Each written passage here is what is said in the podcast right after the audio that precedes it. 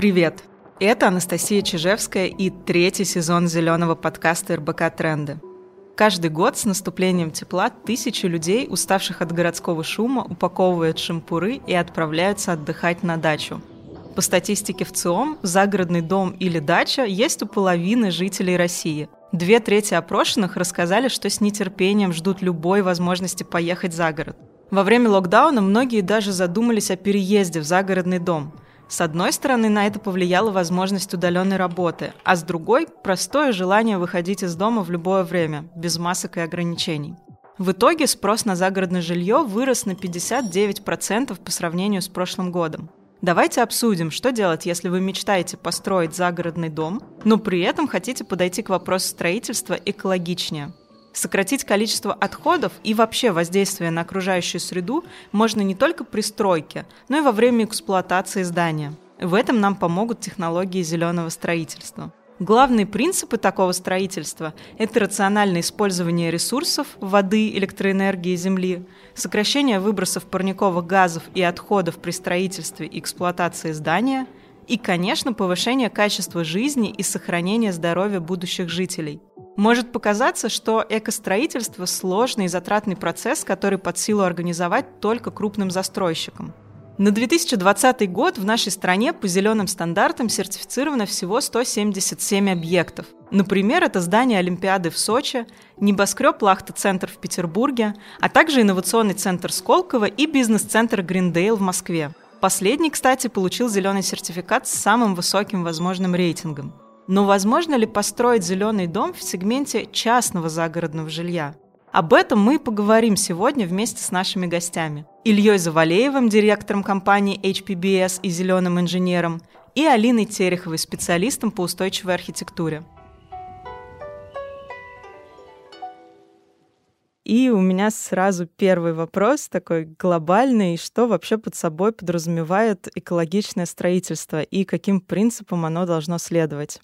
Илья, давай ты начнешь. Да, это очень интересный вопрос. Я когда только начал заниматься зеленым строительством, я думал, что это больше такая эстетическая составляющая, как, например, там цветы в здании, солнечные панели, какие-то, может быть, экологичные материалы.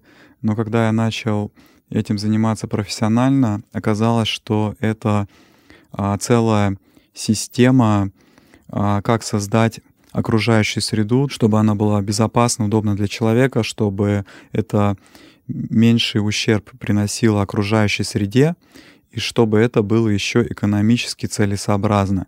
То есть а, зеленое строительство, устойчивая архитектура должна решать вот эти три направления.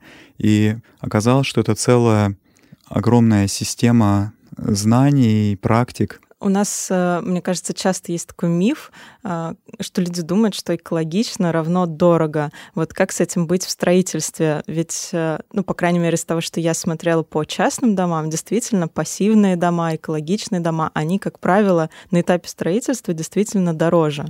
Здесь вопрос того, что мы хотим получить как конечный продукт, как свой дом, и экологичность как я сказал, что это очень такой системный сложный процесс. Если мы говорим про экологичные, например, материалы, да, то любой бетон практически он является наиболее экологичным материалом, из чего бы мы ни взяли. Даже, даже дерево может выделять какие-то естественные свои вещества и смолы. Это с одной стороны.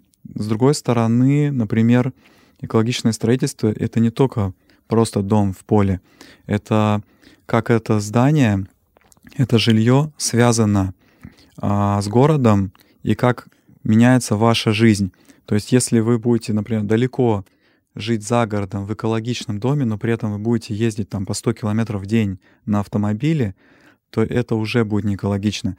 Поэтому здесь нужно смотреть на практически всю жизнь человека, и экологическое строительство будет считаться тогда, когда а, наша жизнь сокращает экологический след. Что касается цены, то основная проблема а, в ценообразовании в том, что очень мало знаний, как строить экологичные дома, как подбирать материалы, как проектировать, и нет практически специалистов, которые бы смогли это сделать, и нет большого рынка. Да, если бы было много специалистов, если бы у нас учили там в техникумах, в институтах, я думаю, цена бы не была бы такой проблемой, а так как сейчас это скорее нишевая история, то отсюда и возникает повышенная стоимость с одной стороны.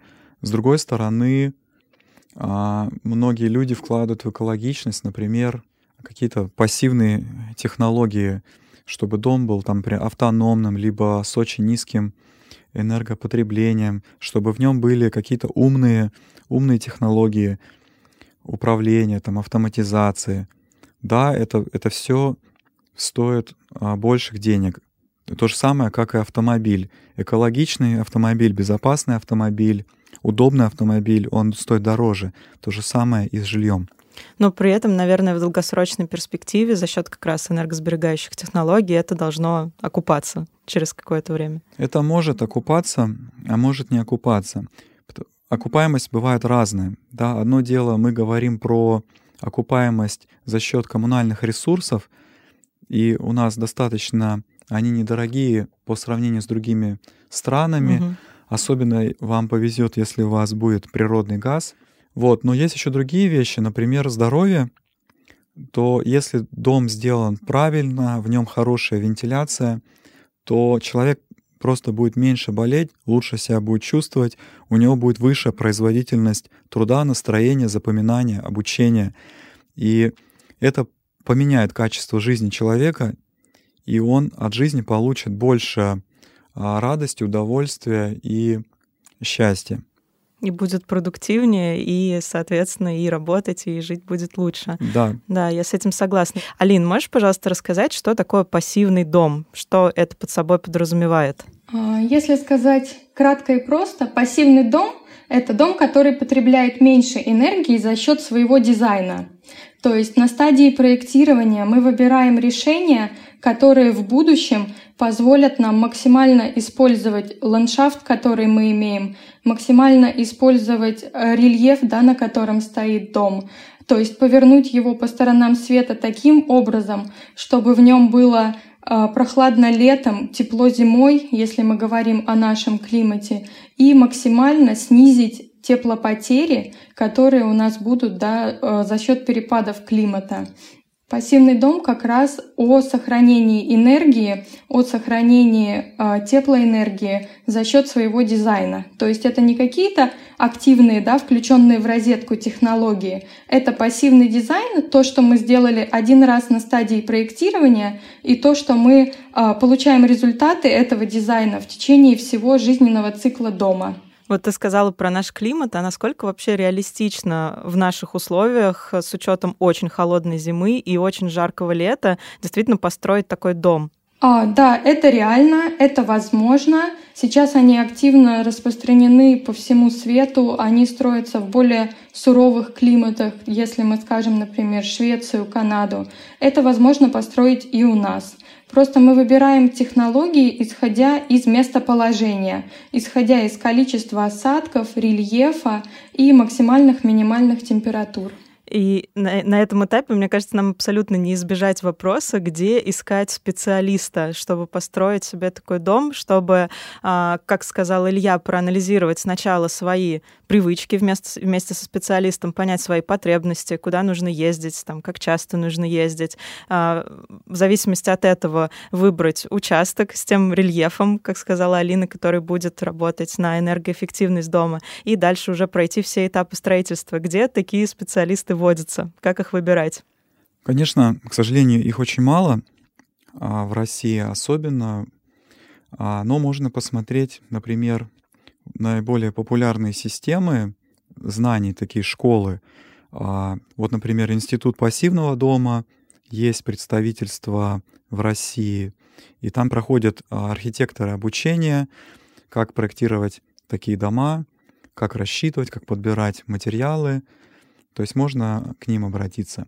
Есть школа, это немецкая школа, да, где учат именно такому гражданскому жилищному строительству.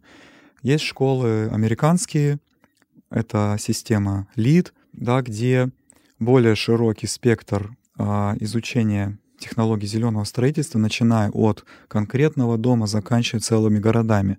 Да, и школа британская, а, система Бриам, а она похожа на, на систему тоже LEED, где очень большой спектр знаний. Это, с одной стороны, можно зайти на сайты этих организаций посмотреть, есть ли специалисты в России а, с этими знаниями. То есть там обычно открытая база данных экспертов, а, которые можно погуглить и можно к ним обратиться. Вот, то есть вот эти школы. С другой стороны, это, как оказалось, такая наука достаточно... Там очень много направлений. А, и есть специалисты, например, которые разбираются в архитектуре. Другие специалисты разбираются в энергоэффективности. Третьи специалисты там разбираются в вентиляции, в а, инженерном оборудовании, там, солнечных электростанциях, тепловых насосах. Конечно, вот один человек, он не может закрыть весь этот огромный спектр инженерных и архитектурных задач. И а, на проекты приходится подбирать целую команду. Да, кто-то по дизайну, кто-то по технологиям, кто-то может это все рассчитать, а кто-то подбирает там материалы. Вот. И это основной вызов строить зеленые дома у нас, у нас в России. Вот ты сказал про ЛИИД, про БРИАМ. Насколько я знаю, это система экологической сертификации зданий. А, и учитывая то, как у нас люди любят строить и делать ремонт сами, есть ли возможность ознакомиться с этими системами, хотя бы с их принципами, прочитать про это и как-то вот в самостоятельном строительстве эти знания применить? Или все таки здесь нужен профессионал, который учился этому много лет? Я думаю, что даже если человек сам для себя строит дом, то если он ознакомится с этими принципами, то это только в пользу. Вот, и у нас есть бесплатный курс а, по лид, да, то есть любой желающий может в интернете зайти и пройти его там 9 часов он длится. Есть также ролики бесплатные на Ютубе, которые рассказывают про, про Бриам. Там рассказывается, что такое экологичный материал, как его подбирать, какие там бывают сертификаты, на что нужно обращать внимание, что самое главное даже не, не экологичный материал, а, например, это вентиляция в доме, потому что вы, например, подберете, у вас будут экологичные материалы, но будет мебель, которая будет выделять там формальдегид, да, и угу. если у вас не будет вентиляции, то толку от ваших а, экологичных материалов будет мало. И здесь еще такой вопрос, наверное, когда люди представляют себе экологичный дом, а большинство из нас думают о солнечных батареях, например, на крыше, да и, в принципе, наверное, все. А, и у меня тут сразу два вопроса. Во-первых, а, как в нашем климате понять, где действительно целесообразно ставить солнечные батареи? Ну, это такой вопрос практический. И такой вопрос более глобальный. Какие еще элементы неотъемлемы для экологичного пассивного дома? По поводу солнечных панелей мы, конечно, очень много уже а, провели исследований и практик, и это скорее предрассудок том, что в России они не работают. Они очень хорошо работают в России, особенно в таких климатах, где а, солнечные зимы.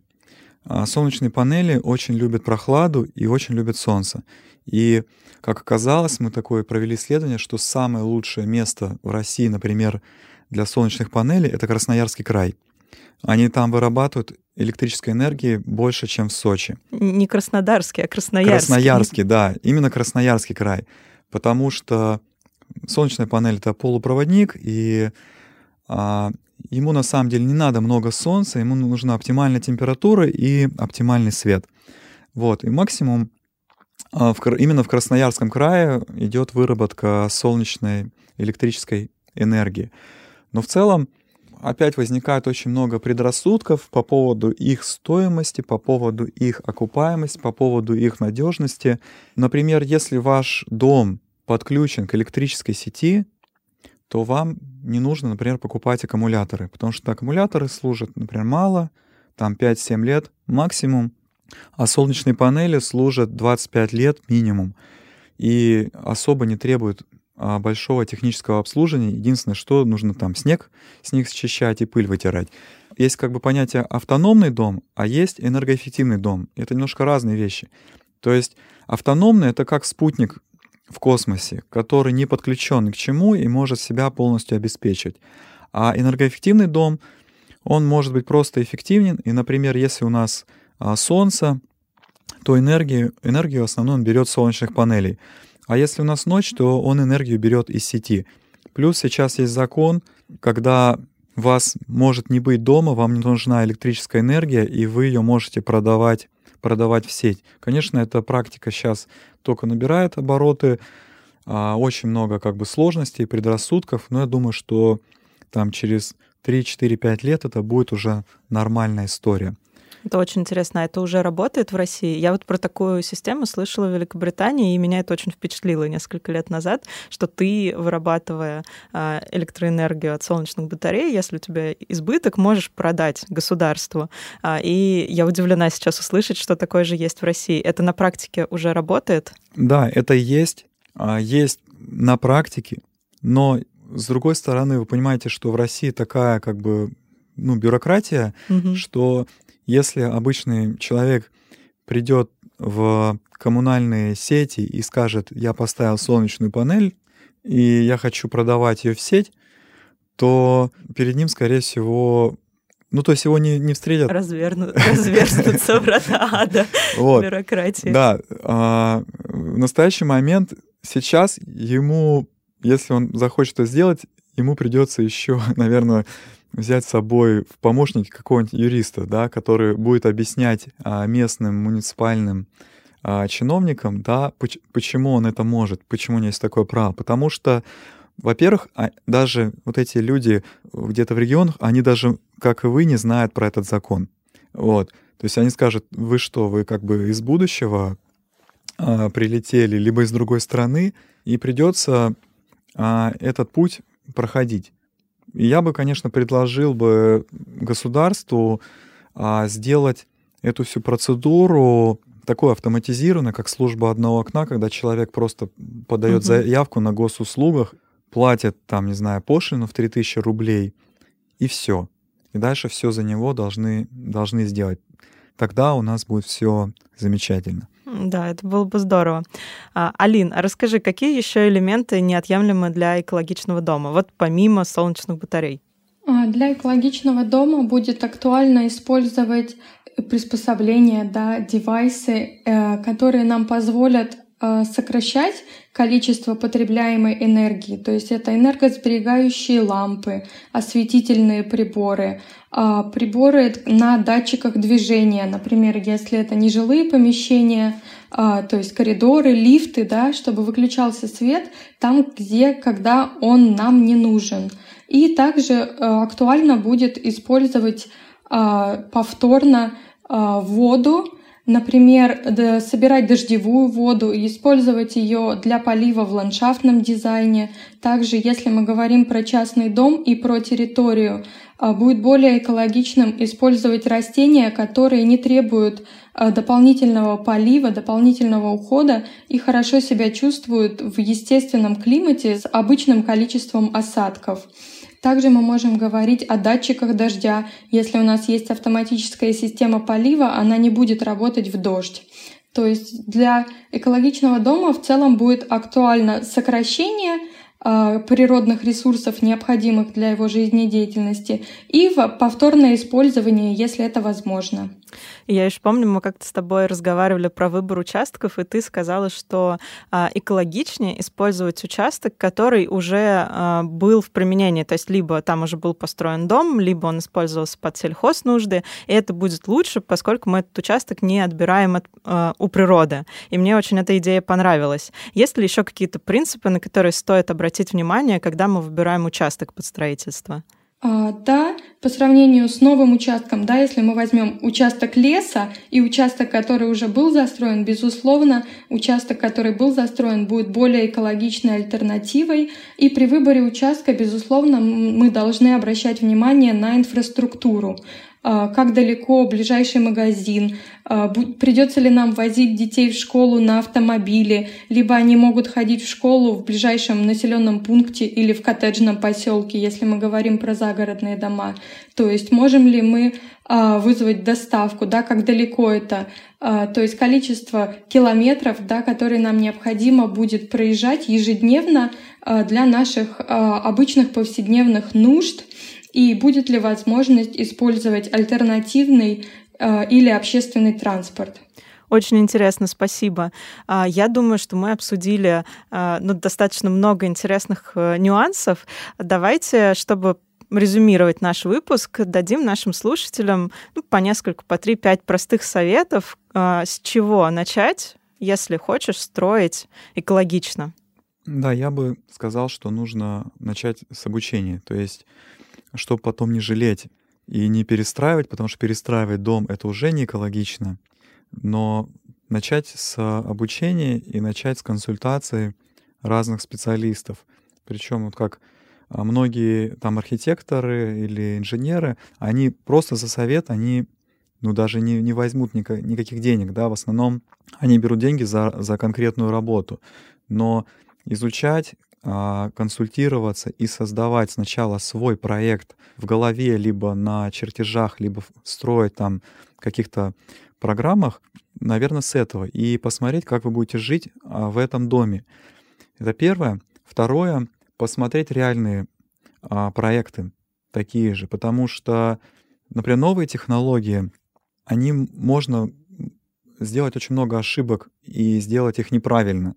Да, например, вот у меня друг а, сделал тепловой насос, и он сделал его, он боялся, что он замерзнет зимой, и сделал его через, через чур мощным. Из-за этого он у него теперь работает неправильно. Он то очень сильно греет, то наоборот а, стоит долго ждет, пока здание не охладится. То есть вот есть такие нюансы.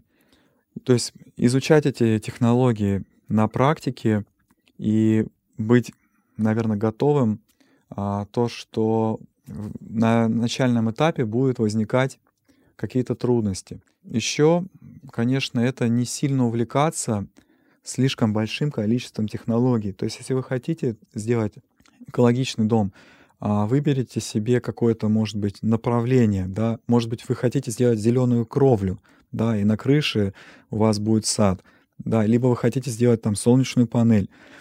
И это проще, когда вы делаете, я сталкиваюсь на практике с тем, что э, человек, например, там загорелась у него идеями э, сделать инновационный, э, супер зеленый, экологичный, автоматизированный, умный дом, и он начинает туда все подряд как бы включать в свой проект. В конце концов, это ничего не работает, ему приходится все просто это снимать и ставить традиционные, традиционные системы лучше по чуть-чуть, да, их осваивать и дальше масштабировать. Угу, хороший совет. Алин, дополнишь? А, да, безусловно, я соглашусь с тем, что необходимо довериться специалистам, если вы сами не специалист, и параллельно ознакомиться с основными технологиями, с основными направлениями. Но в первую очередь, я считаю, необходимо решить, что самое главное для вас в вашем доме потому что мы можем сравнивать технологии, мы можем сравнивать материалы по абсолютно разным критериям и по долговечности, и от по месту, откуда они были привезены. То есть это все тоже влияет на экологичность материалов, их транспортный след. И уже по критериям, которые в первую очередь важны для вас в вашем доме, уже сравнивать все э, технологии, все строительные материалы, чтобы этот дом максимально соответствовал вашим ценностям, вашим идеям, то есть что наиболее важно, долговечность или только местные материалы, или э, стоимость возведения, да, все это играет важную роль, но для вас будет приоритетом, да, что мы поставим во главе угла. И отталкиваясь от этих технологий, уже выбирать э, строителей, подрядчиков, кто будет возводить ваш дом. И также стараться сокращать количество отходов, если это возможно.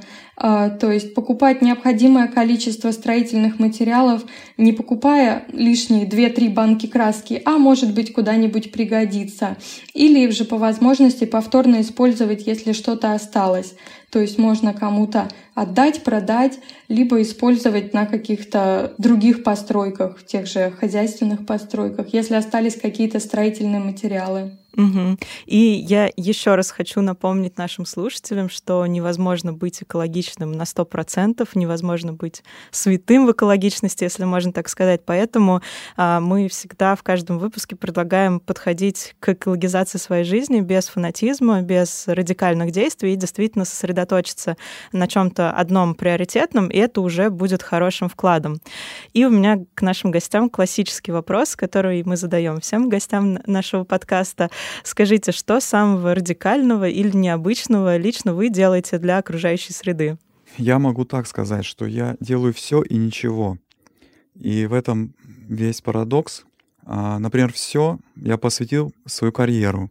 Я посвятил свою жизнь исследованиям в области экологического инжиниринга, там, практик, как сократить свой природный экологический след, как сделать жизнь лучше, как наши города сделать экологичные. С другой стороны, когда я начинаю анализировать, например, свою жизнь, жизнь своей семьи, я, например, посчитал там свой а, парниковый след. Да, за год своей семьи он составляет 20 тонн выбросов парниковых газов. И я не могу ничего с этим сделать. То есть я не могу отказаться от еды, я не могу отказаться от жилья, я не могу отказаться от автомобиля, от транспорта, от, от вещей. Получается, что я заложник той как бы среды, которую мы создали для себя, люди. И мы продолжаем а, генерировать парниковый след, мы продолжаем генерировать а, экологический след. Нужно искать хотя бы какими-то маленькими шагами, как его сокращать, да, там сортировать отходы, там съездить на велосипеде сегодня на работу, либо там на общественном транспорте. То есть, когда начинаешь все это считать, тогда начинаешь понимать, где ты реально можешь сократить а, свой экологический след и при этом еще и повысить, например, качество своей жизни. С одной стороны, с другой стороны, меня возмущают там такие, вот мы поставили цветы там где-то в офисе, и мы таким образом сокращаем свой экологичный след. Я такой думаю, ну это же глупость. Вы посчитайте, сколько было а, потрачено энергии на доставку, на уход, на этих цветов. Вы просто, ну это прекрасно, э, цветы, но только не надо путать э, сокращение там своего экологического следа с эстетикой. Алин, а что ты делаешь ради окружающей среды? А, всегда, когда думаю радикально, почему-то у меня это ассоциируется каким-то выходом из зоны комфорта. То есть если это радикальное, то это должно быть неудобное. Но в целом не могу сказать, что я делаю что-то неудобное для меня. Я тоже очень рада тому, что экологичная повестка да, меня подтолкнула выбрать более узкое направление в архитектуре, именно устойчивая, именно зеленая архитектура, потому что в какой-то момент я поняла, что э, прогресс мы не сможем остановить, мы будем строить новые дома, мы будем строить новые общественные здания. И я могу внести э, свою лепту, каким-то образом повлиять на то, какими они будут в будущем. В целом для себя могу отметить, что также интерес к осознанности помог мне пересмотреть гардероб и максимально составить комфортный мне и по объему, и по количеству вещей и по качеству вещей. То есть теперь я более осознанно подхожу к покупкам в целом, и в частности к одежде. Я обращаю внимание на то, где они были произведены, а, в каких условиях а, и из какого сырья. Также хотела бы отметить, что долгое время для меня почему-то было Uh, не знаю, я очень стеснялась ходить в рестораны со своими контейнерами. Если вдруг что-то не закончила, мне uh, было как-то неловко достать контейнер и переложить да, вот, в остатки еды, чтобы забрать с собой. Но я рада, что я смогла преодолеть. И то есть для меня сейчас уже это не кажется радикальным, но какое-то время назад мне казалось это как-то э, некомфортным, в общем. Я тебя понимаю. Я тоже только недавно начала практиковать, э, беру с собой контейнеры, практиковать эту привычку, беру контейнеры, могу взять с собой еду, которая не доела. И для меня это стало таким не радикальным в Европе, потому что мне показалось, что там это совершенно нормально, и как-то люди даже с пониманием относятся и поддерживают такую практику. Ну что же, друзья, если вы планируете строить дом, то начните с обучения. Под выпуском мы оставим ссылку на бесплатный курс, про который говорил Илья. А мы с вами встретимся в следующем эпизоде.